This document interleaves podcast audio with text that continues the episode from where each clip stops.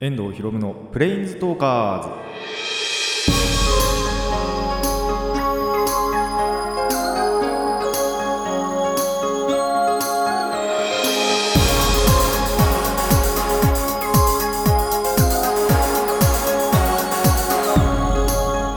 ラジオの前の皆さんこんにちは。遠藤博夢のプレインズトーカーズパーソナリティの遠藤博夢です。この番組はアニメゲーム声優が大好きなこの僕遠藤博夢がマジック・ザ・ギャザリングのプレインズウォーカーがいろいろな次元を旅するがごとくいろいろなジャンルの話をする番組です。いやちょっとあのー最近やっぱり乾燥してきてですね。声がガラガラになってしまうかもしれないんですけどあの放送中に。ちょっとそこだけご了承いただきたいなと思います。ちょ今でもちょっと喉あなんだろう引っかかってて。バイトの時とかもねちょっと辛いんですけどもちょ今回その収録の中でもガラガラになっちゃうかなとは思うんですけどもまああの普通にね続けていきたいかなと思います。でまああと前回お話ししました通りもう今回から、え1回ごとに話のにを偏らせてその日常ネタか、えー趣味のネタかって偏らせてい、えー、こうかなと思っております。でまあその記念すべき第1回目なんですけどもあの趣味側の方に偏らせようかなと。あの日常ネタを期待していた方には本当に申し訳ないと思ってるんですけどあの本当はやっぱりその最初なんで日常ネタの方にしようと思ったんですよ。もう思った以上に日常ネタがその集まんなかったというかそっちもあれば趣味の方がすごいいっぱい集まってしまったと。なんならその1週間がちょっと趣味に偏ってしまったということでですねあのー泣く泣く 趣味の方でいきたいかなと思っております。でまあちょっと後半はねあのーカードゲームの方の話しちゃうんですけどちょ前半にそうじゃない方のまあなんならアニメの話をしようと思ってるんでちょっとそっちだけは聞いてほしいかなと そこだけはあのーお聞きいただきたいなと思っておりますのであの、まあ、趣味のネタということではあるんですけどもえっと、日常ネタの方を期待されていた方もあの最初の方の話だけは聞いていただきたいなと思います。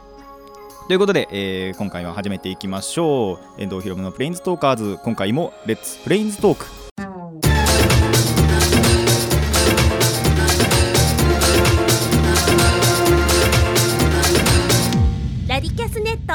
改めましてこんにちは遠藤ひろむです。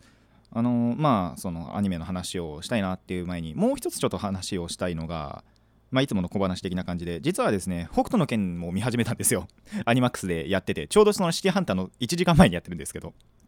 それもだアニメ見んのは何年ぶりだろう。でも小学校とか中学校ぐらいに YouTube で上がってんの見たぐらいなんで本当に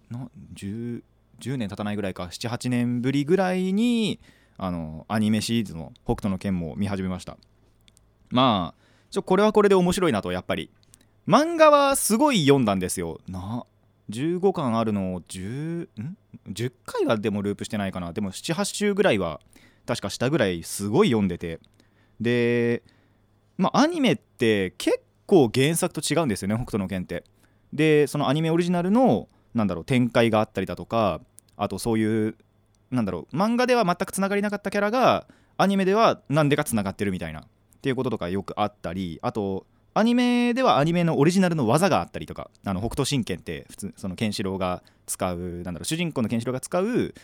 なん架空の憲法ではあるんですけどただやっぱりそれ必殺技がすんごいいっぱいあるんですよ。その必殺技が原作以上にアニメってすごいまた増えるんですね。なんでそういうところもなんか見てて面白いなと思います。ただあのシティハンター以上に突っ込みどころが多すぎるんですよね。すごいあのまあリンとバットっていうケンシロウになんだろうなついてくる子供がいるんですけどバットがそのバット男の方があの車を運転できるっていうのはまあなんとなくわかるんですよ。すごいなんか機械に詳しいみたいな設定があったりとかあと話してもいるんでそういうことを。なんでそれはわかるんですけどリンが車を運転するっていうことがあってリンって女の子だしなんならバットよりも絶対年齢低いはずなんですよ。なのにリンが車運転する描写あってえー、みたいな。とかあとケンシロウがまあその村に向かったりするときピンチな村に向かったりするときに走るんですけどそこのなんだろうな描写っていうかあの作画って言えばいいのかな。作画がすごい適当だなみたいな。あの今で言う、まあ、そのニコニコ動画だと BB 素材って言われるものがありますけどちょっとそれに似てるなっていうぐらい適当なところもあったりしてツッコミどころが多くってあの笑えちゃうなっていうところでもあるんですけどただ本当にそのストーリーとかいいんでこれからもねあの見続けていきたいなと思っております。皆様あの北斗の拳興味ありましたら実際に見ていただきたいなと思います。やっぱ名作なんでねこちらも。でそれのおかげでですねちょっと時間がやばい。最近時間がまた足りないなと思い始めてきましたね。あのあと拘束されてしまうんですよ。やっぱり録画するのって個人的にはなんですけどあんまり好きじゃなくてなんか後々後でいいやって後回しにしちゃうと見なくなっちゃうんですよね。そういうちょっと作品何作品か もうあるんですけど実は。でそれでちょっと録画たまるのも嫌なんで本当にそのやってる、えっと、平日だと夜の9時かその話前の日にやったやつは次の日の、えっと、お昼の12時からかな？アニマックスで今やってるんですけど北斗の拳は。でそれやっぱりその時間で見たいなって思ってるんですよ。そうすると録画したやつ今までに録画したやつなんかもちょっと見れなくなっちゃってその時間からやっぱり見れないわけじゃないですか。てかその時間が挟まるとっていうのかな。例えばまあ23時間やるその録画を撮ってで10時ぐらいから見始めると12時かぶっちゃうんで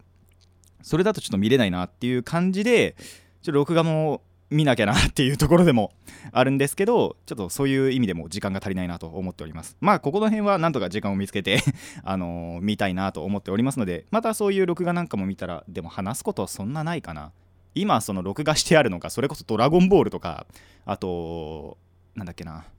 あガンダムか。ガンダムがすごい6作品ぐらい余ってたりあと予告 CM そのアニマックス内の CM だともう23作品ぐらいまた撮らなきゃいけないっていうのがあってちょっと時間が足りないなと本当に。まあなんとか見つけていきたいなと思っております。ちょっと話長くなっちゃったな。っていうわけで、えーとまあ、本命の方のアニメの話に行きましょう。コーナーこちらです。リコーマー。まあ何が起こったのかと言いますと、えー久々のプリキュア話なんですよ。でプリキュアまあ何が起こったかっていうと本当にその今ややってるハグッとプリキュアのまあ前僕からのこの収録から見て前回の話一応48話なんですけどもこの48話がやばかったんですよね。おおマジかみたいな展開がちょっとあってそこのお話をしたいなと思います。まあ48話にもなってくるとプリキュアってもうクライマックスなんですよ。でラスボスともう対峙しててなんならその一つ前の話47話ぐらいからはラスボスと対面してもう戦ってるっていう最中なんですね。であのーもちろんやっぱピンチから始まっちゃうわけですよ。1回はねピンチになってそこからま復活してラスボスを倒していくっていうラスボスにま立ち向かうっていうぐらいがいいかな。あのーっていう話なんですけどもまあまずやっぱりピンチから始まるじゃないですか。でやっぱり一度は絶望を叩きつけられてくじけそうになるんですよ。ただやっぱりそこはプリキュア特有の諦めない心でなんとか復活しまして。でプラスその、まあ、今回精霊枠というか妖精枠というかあの赤ちゃんのハグタンっていうあのキャラクターもいるんですけどその、えっとハグタンの助けもあって、えーみんな復活します。なんならそのピンク枠のキュアエールだけがちょっとその48話ではあのラスボスのジョージ・クライと戦ってたんですね。で4人他の4人が捕らえられてたんですよ。だけどその4人もそのエールの応援とかもあって全員復活して結局5人で立ち向かっていくという話だったんですけどあのーそこで今回のそのプリキュアの特有のまあなんて言えばいいのかなオーラというかパワーというかパワーの源である、まあ、アスパワーというのがあるんですね。それは、まあ、やっぱり未来に向かっていくためのパワーなんですけどもそのアスパワーがですねなんだろう全人類にまでどんどんどんどん感染していくんですよ。でみんながみんなそのプリキュアを応援し始めてなんならそのそれこそ映画みたいなことになってるんです本編でまた。またってあのなだいぶ前にもお話ししたことあるんですけどその15周年ということで本編に先輩たちが来る先輩プリキュアたちが来るっていう回がだいぶ前にあってそれの時もやっぱりその映画のような仕様っていうか演出があったんですよ。それがちょっと今回にもあってで今回はその先輩プリキュアたちではなく本当にそのこれまで関係してきた人それこそクラスの友達だとか家族だとかっていう人たちがまあフレフレプリキュアというのを言ってなんなら全人類がプリキュア化すると。ここで面白いのがあのまあこれ、えっと、プレインズトーカーズの79 79回目でも言ったんですけどキュアアンフィニっていう男のプリキュアも出たんですね。そのアンフィニだけかと思ってたらあのーまあ主人公のキュアエール野の花のお父さんとかまで なんとあのプリキュア化しましてえってなって これそんなことあるのかと。そのやっぱりプリキュアの諦めに心っていうのもありますしそのプリキュアを応援するっていう人たちまでもがプリキュアになとなってしまうという展開がこの48話では起こったんですね。なんでこれあるのは本当にプリキュア史上初なんじゃないかなと。あの確認され確認されてないっていうわけじゃないんですけど設定上プリキュアがその、まあ、本編には全く絡まずともすごいいっぱいいるっていうのは何年前だ？5年前ぐらいかな。あのハピネスチャージプリキュアって作品でもあったんですよ。一応。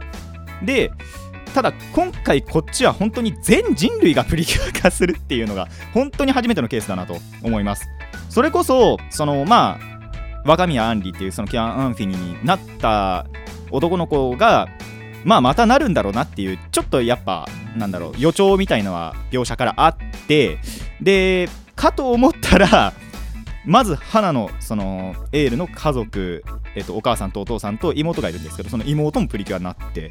でクラスの友達もなって先生もなってでおばあちゃんも一回その物語っていうか、えっと、お話の中に出てきたことあったんですね。そのおばあちゃんもなってで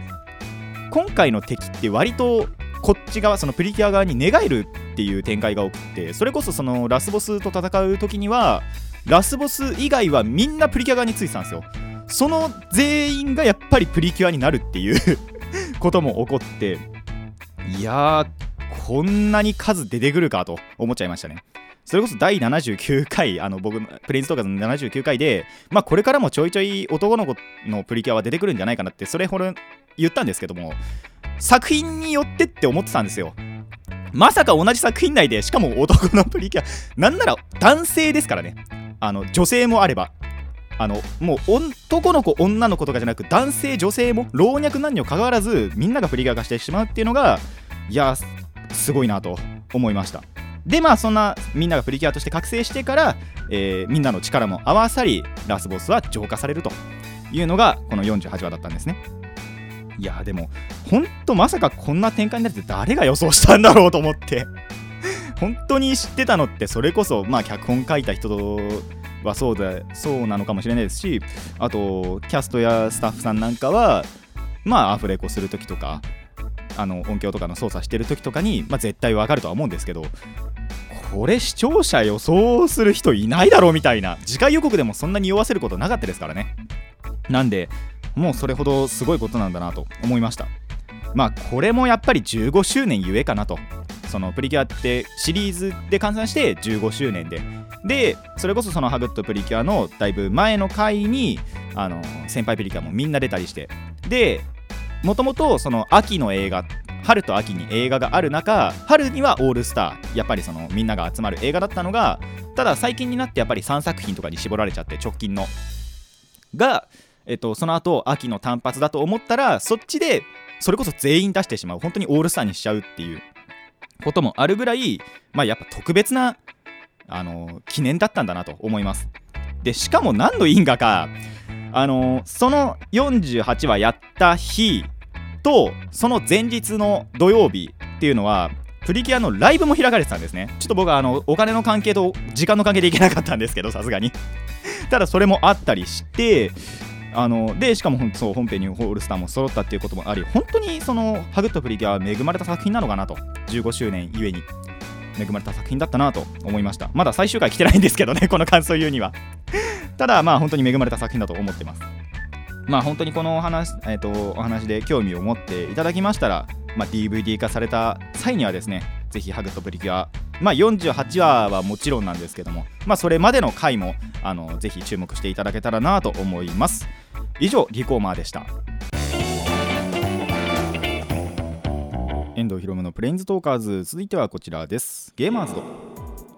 さあまあゲームのお話をしようという、えー、コーナーなんですけども、えー、前半に MTG の話、まあ、カードゲームあの今回ゲーマーズのカードゲームの話しかしないです。で、え、前半にそのマジックの話と後半に遊戯王の話もしたいなと思っております。で最初に言っておくとこれは同じ日の出来事です。ということだけ言っておきます。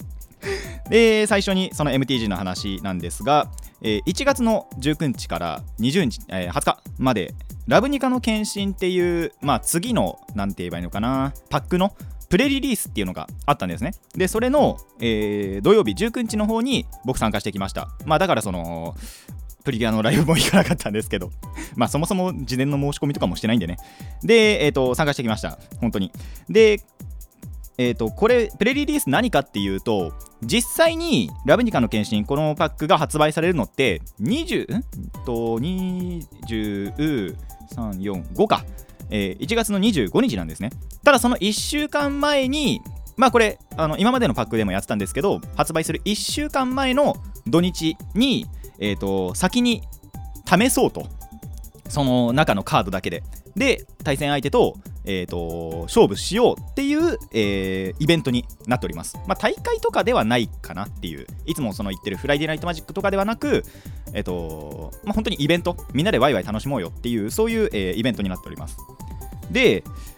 えーまあ、詳細的なものを言うとまずその5パック15枚入ってるパックを5パックもらうのと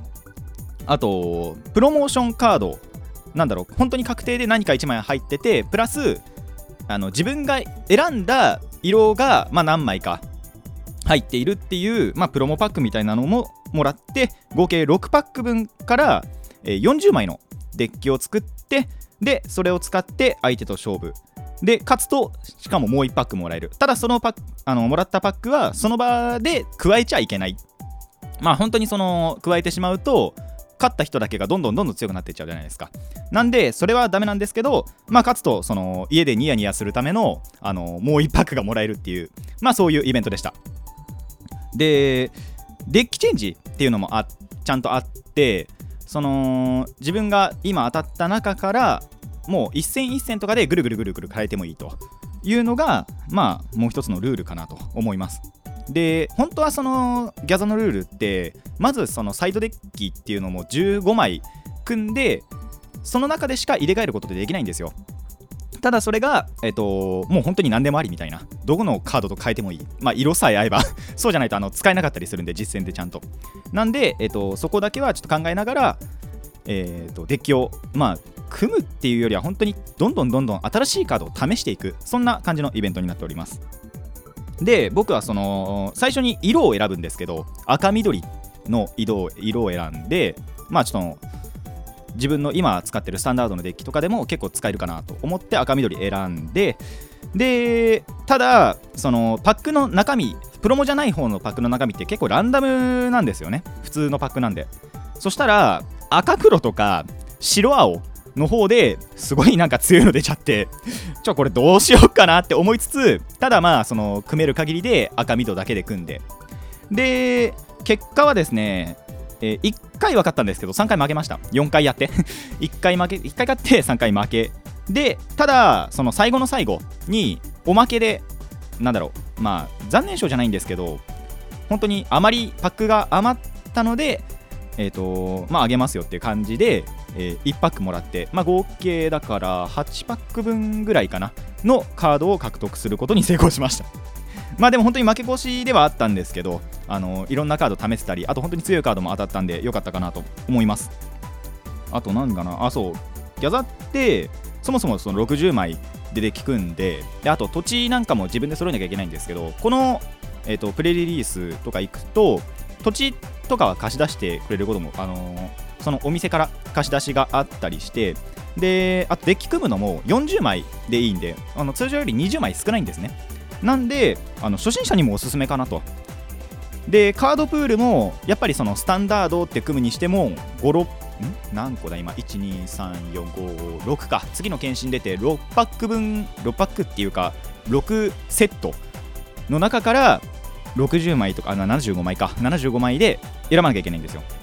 それがやっぱりその一つのエキスパンションっていうんですけどエキスパンションでよくってでみんな条件がやっぱ同じなんですね。ちょっと多少やっぱパックによって強いカードが出る弱いカードが出るっていうのはばらけはすると思うんですけども。ただそのカードプールそのものっていうのがすごい同じではあるのでもしですね、えーまあ、ギャザーに興味があってでもどこから始めていいかわからないっていう方はまあそもそもそのショップによっては無料で開催されるティーチングキャラバンっていうのもありますしあとこういうプレリリースっていうのもまあこれは本当にそのパックが出る新しいパックが出る1週間前でしかやってないんですけど参加してみることをあの参加してみるといいんじゃないかなと思います。まあ僕も僕でまた新しい次は闘争対戦つったかな？っていうエキスパンション出た時にはそこのプレリリース参加すると思いますので皆さんもぜひ参加してみてください。以上、えー、ゲーマーズド前半でした。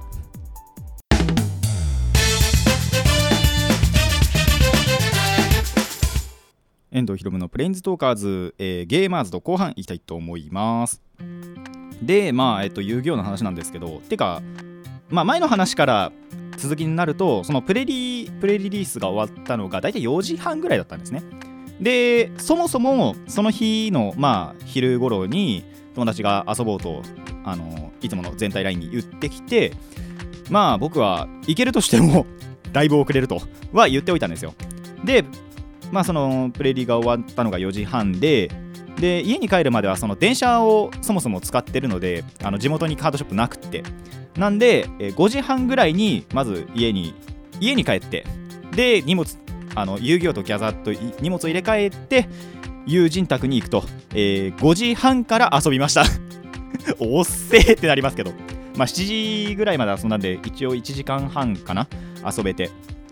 ただそれぐらいちょっと遊戯王やりたかったんですよ。ギャザーと同じぐらい。で本当はやっぱりそのギャザーっていうか遊戯王だけでもいいかなと思ってたんですけどまあプレリって本当に1週間前の1回しかないんでまあこっちも行きたいなと思って折衷案でプレリ後に友人宅に行くと いうことをしました。まあそれほど遊戯王やりたかった理由もその新しく出たダークネオストームっていうこと遊戯王の方のパックがあるんですけどこれでその僕が使ってたデッキの強化が来たので、まあ、試したいなと。でそれもちょうどその23日前に買ったんですよね。あのパーツを。強化パーツ買ってたんで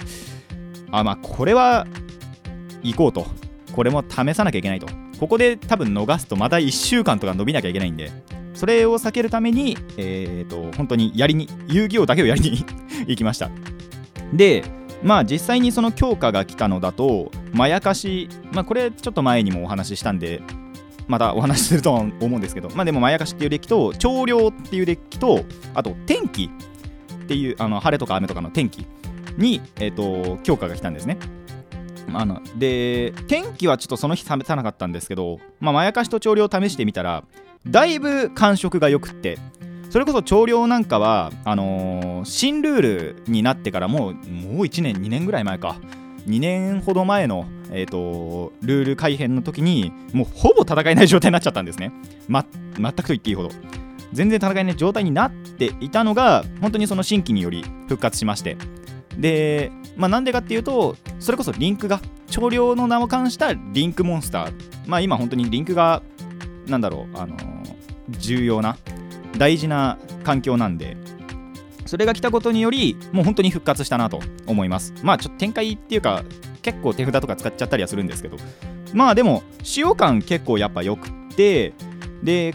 こだわりとかがやっぱり僕結構強い方なんでなかなか他のカードって入れないなっていうところなんですけどまあそういうカードも混ぜるともっともっと強くなるのかなっていうところもあるのでまあ調量はこれからまた使っていくのかなと。本当にその使い物にならなかったカードたちが使えるようになるっていうのは嬉しいことなんで。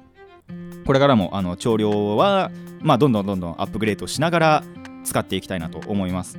でまやかしの方はまあそもそもその新しいルールになってから出てきたデッキなので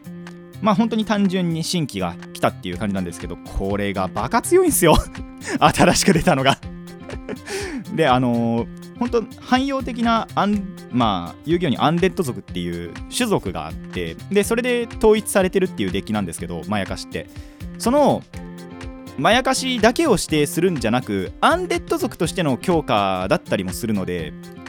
そういう点でもいいその新規をもらったなっていう感じがしてで本当にこれまで1回ちょっと妨害されるとダメだったっていう時があったりするのがあのー、ちょっとフォローできるようになったりとかっていうことができて本当にかゆいところに手が届いたっていう強化が今回のまやかしだったのかなと思います。っていう感じでそのこの2つを試すために友人宅に行ったんですけど逆に言うと多分そういった時にしかモチベが上がらないのかなと。でもう一個そのブラックマジシャンっていうデッキも使っててそのブラックマジシャン主軸に据えたデッキなんですけどそのカードも割と強化が来たりするんですよ。なんでそれも買ったら、あのーまた試そうかなとは思ってるんですけど本当にそういう時にしかモチベ上がらないなっていうのがあって。まあそれこそあとまあやりたいっていうのもあったんですけどで友達のデッキやっぱ全員強いんですよ。結構。どのデッキも歯が立たないなって思ったんですけどただその日はその友達の方も事故ってたりしたこともあってまあ久しぶりにやってみると割と楽しかったかなと遊戯王も。モチベがそれまで上がらなかったとはいえ久しぶりにやるのは結構いいかなって思いましたのでまあ本当に新規が来た時だけなのかなっていう感じはするんですけどまあ楽しめる限りは楽しんでいきたいかなと思います。でこの放送を聞いている人の中でですねまあ調量組んでたよって人まあ多分そこまでの猛者いるのかなでもいると思うんですけど、まあ、新ルールにあっても組んでるっていう方にはあの新しいカード、まあ、知ってるとは思いますけども来ましたし、まあ、そこで調量を組むのをやめてしまっているっていう方には、えっと、新規が来ましたよというお知らせと、えー、まやかし組んでる人もぜひぜひあの新しいカード、えー、つららのまやかし雪娘っていうカードと,、えーと、まやかし介護っていうカード出ましたのでそのカードを入れて強化してみてください。以上ゲーマーズドでした。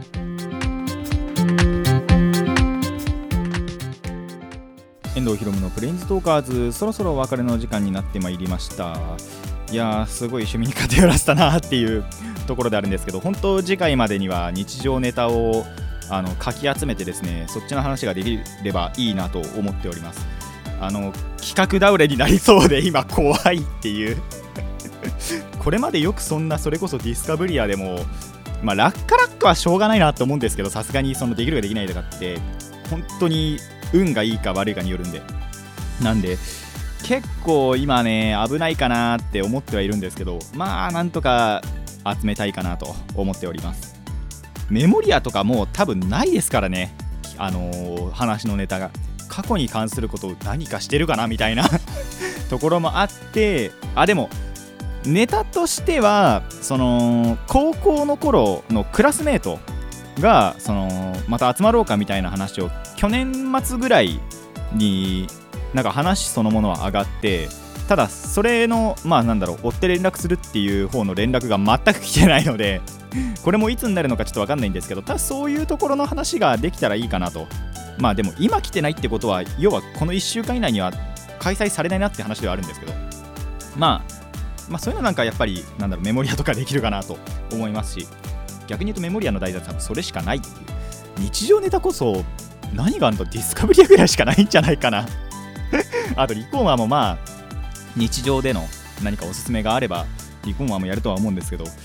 本当になんか企画倒れになりそうだなっていうのが今怖くて怖くてしょうがない感じはありますがまあなんとかその企画倒れにならないようにネタも集めていきたいかなと思っております。趣味の話は本当1週間生きてたら絶対1個か2個ありますからね。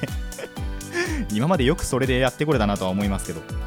まあなんとかあのやっていきたいと思いますのでこれからも応援のほどよろしくお願いします。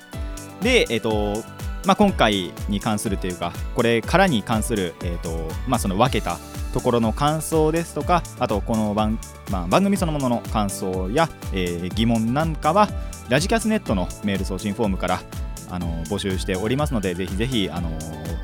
メールを書いて送ってください。それではそろそろここまでといたしましょう。遠藤ひろむのプレインズトーカーズ。ここまでのお相手は遠藤ひろむでした。また次回もレッツプレインズトーク。